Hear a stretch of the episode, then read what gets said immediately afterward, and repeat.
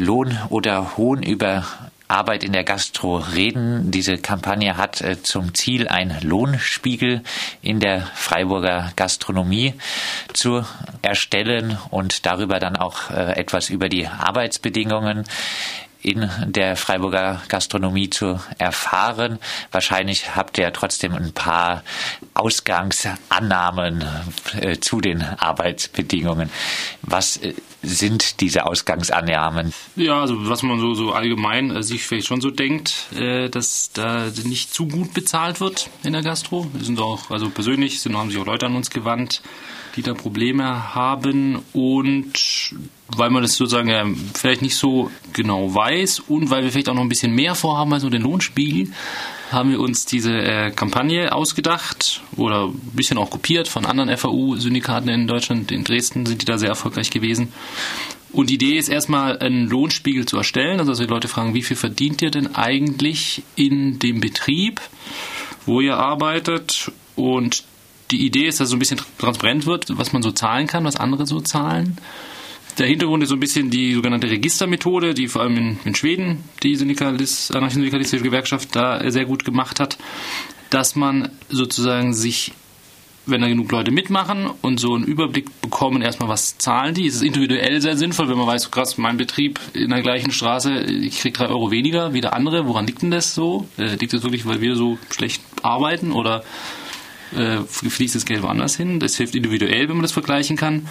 Aber die Idee oder die Hoffnung ist natürlich, dass es auch ein kollektives Element gibt, dass man dann sich irgendwann mal so ein bisschen entscheiden kann, okay, wenn wir einen neuen Job annehmen, dann gehen wir nicht mehr unter den Durchschnitt des Lohnspiegels. Oder dann ganz progressiv, dass man sich sozusagen mehr oder weniger frei äh, kollektiv in der Gastrobranche entscheidet, okay, wir gehen jetzt alle nicht mehr unter, was ich der Durchschnittslohn ist 9 Euro, wir gehen jetzt keiner mehr einen Job unter 10 an.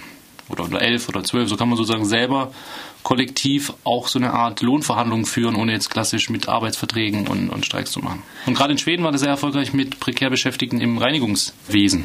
Die haben es ja sozusagen geschafft, so selber so ein bisschen sich den Lohn zu erhöhen.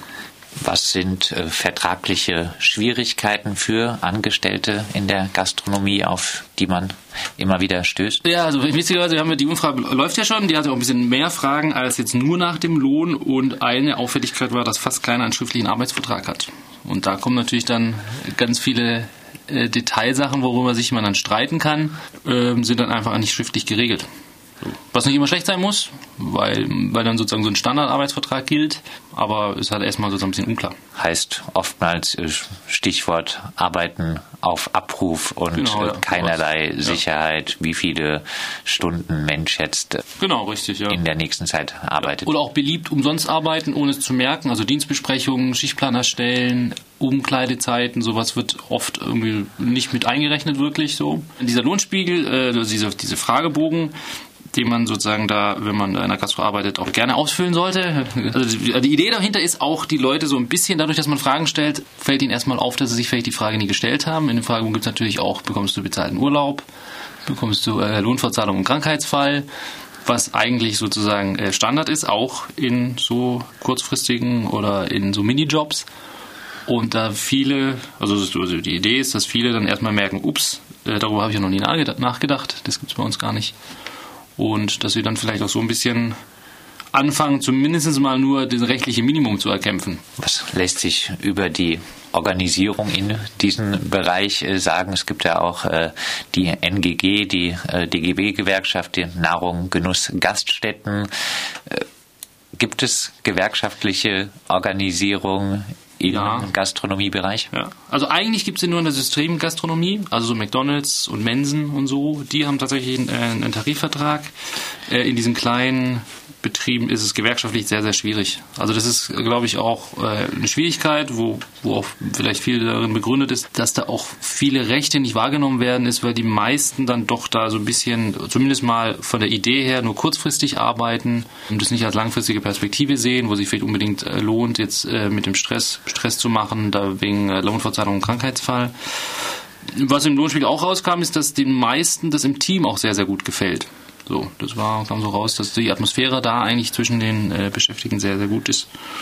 Und wir haben kürzlich auch äh, mit Verdi über den Poststreik äh, geredet und auch äh, da äh, hieß es, dass oftmals Studierende als Streikbrecher eingesetzt werden, dass sie sich auch äh, nicht wirklich äh, dafür interessieren, äh, längerfristig bessere Bedingungen zu erkämpfen. Ist das ein Problem, das auch gerade in die Freiburger Gastronomie trifft, dass es Studierende sind, die schnell ein bisschen Geld verdienen wollen, aber dann an gewerkschaftlicher Organisierung, an Arbeitskämpfen da eher weniger Interesse haben? Ja, genau. Fehlt auch, glaube ich, einfach so die Perspektive.